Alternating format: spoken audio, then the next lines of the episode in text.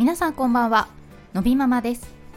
今朝珍しくテレビを見ていましたら今あの10代20代の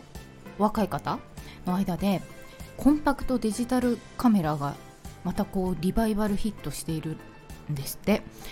で私そうですね20代とかの頃にその使っていたまさにその小さなデジタルカメラですよね。で今のスマホに比べたらもう画素数が全然荒々なんですけどなんかそれがいいらしいんですよその荒く撮れる感じがなんかいわゆる映えるってやつでなんか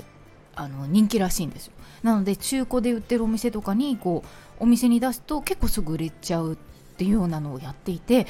あそうなんだなと思ったんですけどで私そういえば捨てようかどうしようかみたいなのがどこかにあったなと思いましてちょっと救出してですね使えたらメルカリに出そうかなと 思ったという話でした。えということで本日のテーマはメガネ男子のび太くんの眼科事情ということで先日あの保育園で視力検査があったんですね。の保育園のナースの先生がその目の話をしたりとかあとはその、えー、いわゆるちょっと簡易的なものであるけれどあの眼科の検診をしてみたんだそうですみんなで。で結局あのそろそろ就学前検診が始まるじゃないですか。年長さんなのでみんなそれぞれあのえーと、なんていうの？入園する方、えーと、小学校に行って検診するっていう手段でねそういう日があるのでやっぱりその健常のお子さんって、まあ、何歳3歳児検診とかそういうのには行くんでしょうけど、まあ、あのそあのそれこそダウン症ののび太くんに比べたらまあ、通常、ね、病院に行ってこう検査するっていう機会は少ないと思いますから、まあ、そういう練習も兼ねてねそれをやったんですって。であののび太くんは、まあ、みんながやるのを最初こう見ていたと。であのこんな風にやるんだなっていう風に思って、まあ、自分でもちゃんと自分の番が来たらちゃんとやってましたっていうことだったのであのそうですね。あのやっぱりこう人というかお友達がやってるのを見て一緒にやるっていうのがすごい得意なのであのそれをちょっとまあ発揮できたようなんですけど。であののび太くんはもう今メガネしてますけれどメガネデビューしたのがね2歳8ヶ月ぐらいだったと思います。であの今回その時のなあのそこに至るまでの経緯ですとかあのそういったことをちょっとお話してみようかなと思います。であののび太くんはまあダウン症ですけどダウン症のあるお子さんってやはりこう目が悪いと言いますかあの眼鏡かけてる子ってとっても多い。だほぼほぼやっぱり目に何らかの、えー、問題があるっていう子が多いと思います。なのであの生まれてからそういう話は当然一つ可能性があるものとして先生から提示はされていてまあ早い段階でその出産した病院の眼科でとりあえず見てもらったんですよ。でその時まあ追試は普通にできているしあの乱視もなさそうだしという乱視じゃないごめんなさい。えっとえっと斜視ですね。こうパッと見た感じ。斜視はなさそうだしということで、あの特に問題がないですねという感じで終わったんです。なのであそうですかということでその時に終わって、あのー、まあ、また定期的に見た方がいいですよみたいには言われたんですけどでその後その当時何歳ぐらいだったのかな？1歳過ぎて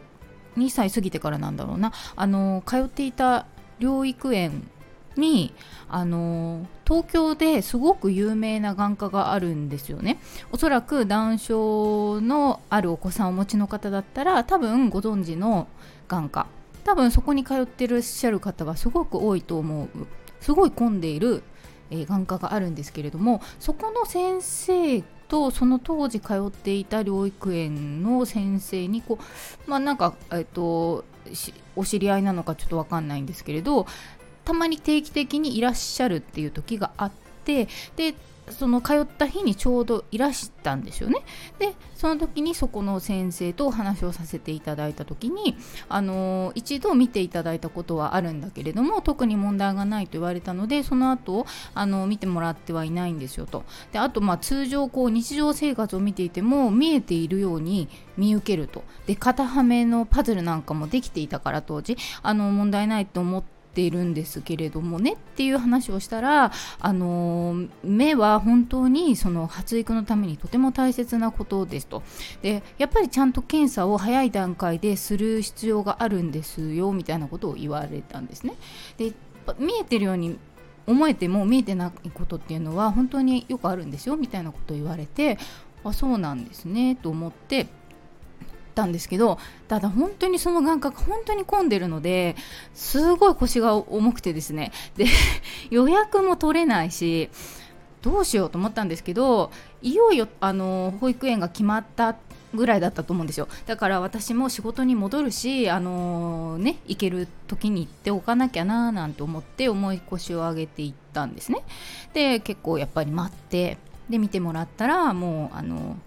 よくこう眼鏡作る時とかに先生とかがあの何て言うのかなちょっと面白い眼鏡みたいなやつにレンズをカチャカチャカチャって入れてこれで見えますかってこうあのデモみたいな感じで見るのありますよね。あれを先生がカチャカチャカチャってなんかこうやっていてでお母さんこれをかけてみてくださいって渡してくれたんですね。でそれをかけたらもう何て言うか全然なな万華鏡の中みたいだったんですよ。でそしたらその先生が「のび太くんが今見えてる世界はこれです」って言われたんですね。それでえ？ってなっていや全然見えてると思ってましたと。その全然動いたりとかその肩はめパズルやったりしてたから思ってましたって言ったら、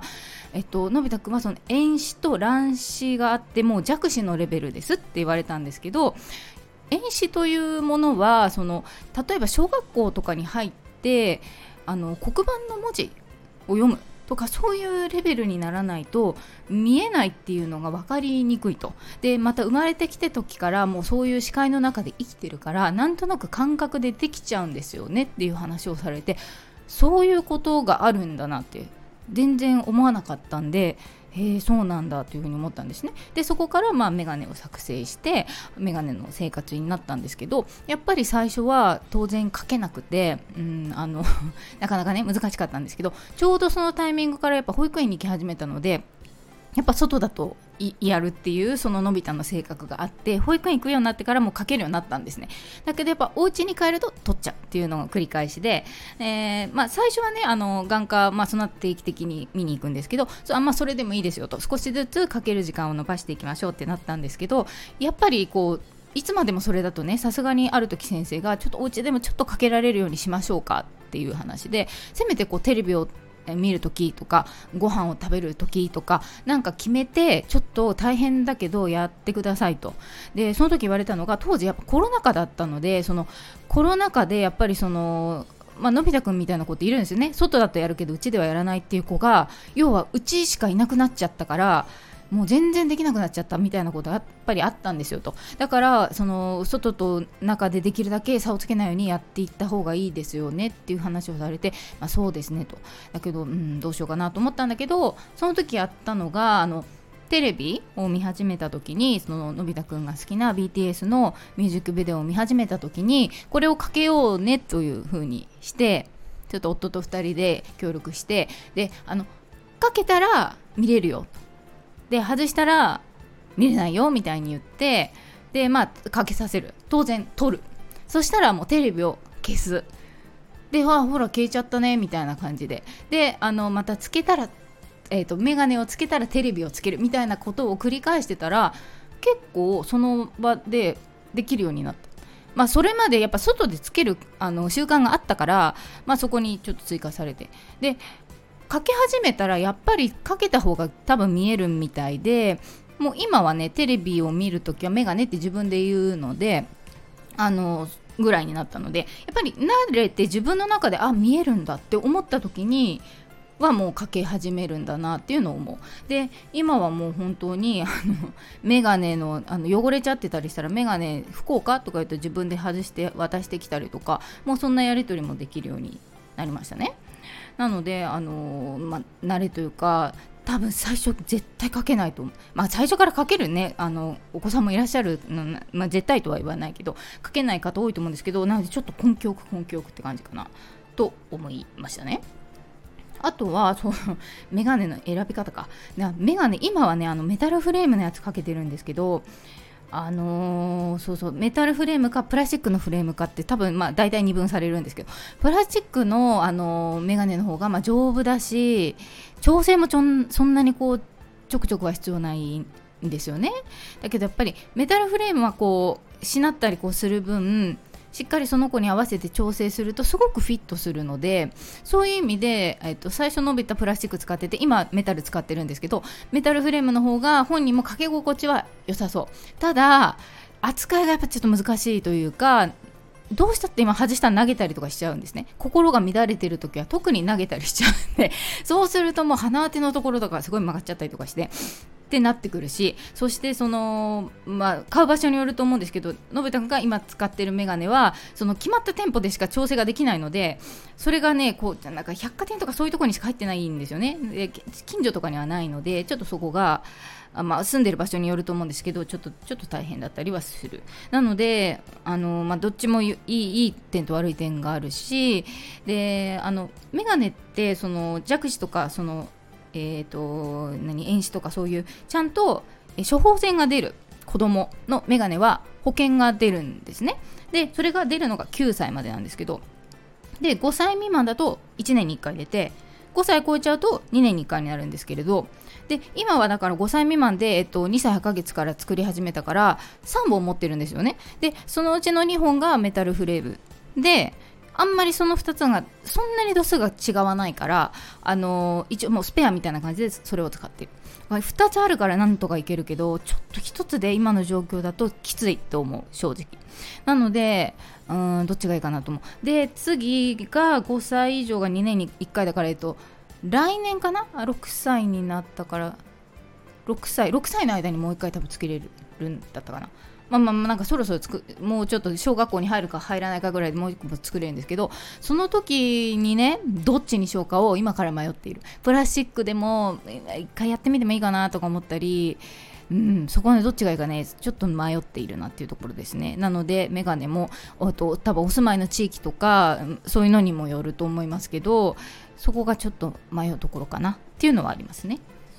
そんな感じですね。なのであのー、そうなんですよ。一番多分大事だなと思うのは小さいお子さん。見えてるように見えても見えないってことがあるっていうことですね。ただそのやっぱ小さいお子さんの視力を測れる病院っていうのがはか限られているらしい。だって最初に見に行った時は問題ないって言われたって言ったじゃないですか。結局多分そういうことだと思うんですよ。なのでそこができる病院がどの程度いろんな地域にあるのかがちょっと私は分からないんですけど東京でさえもやっぱちょっと限られてるんですよねおそらく。その行ってるところとかまあ別何箇所かあるとは聞いたことがあるんですけどそんな状況なのでそこが多分ちょっと難しいのかなとは思ったりしますけどただやっぱり視力から入視界から入ってくるものはやっぱり発達には確実に影響するということなのであのということでしたので私もそのね療育園のに来てくださったからそこでそうなんだと思って行ったことがきっかけでよかったんですけどやっぱり目はね大切なんだなっていう。で特にお話できないからわか見えてんだか見えてないとかも分かんないじゃないですか。なのであのー、そうですね。早い段階で眼科はやっぱり行った方がいいんだなというのはすごく思いました。ということで本日はのび太くんのメガネ事情を話してみました。ということで本日の放送はここまでです。最後まで聴いていただきありがとうございました。また次回お会いしましょう。さようなら。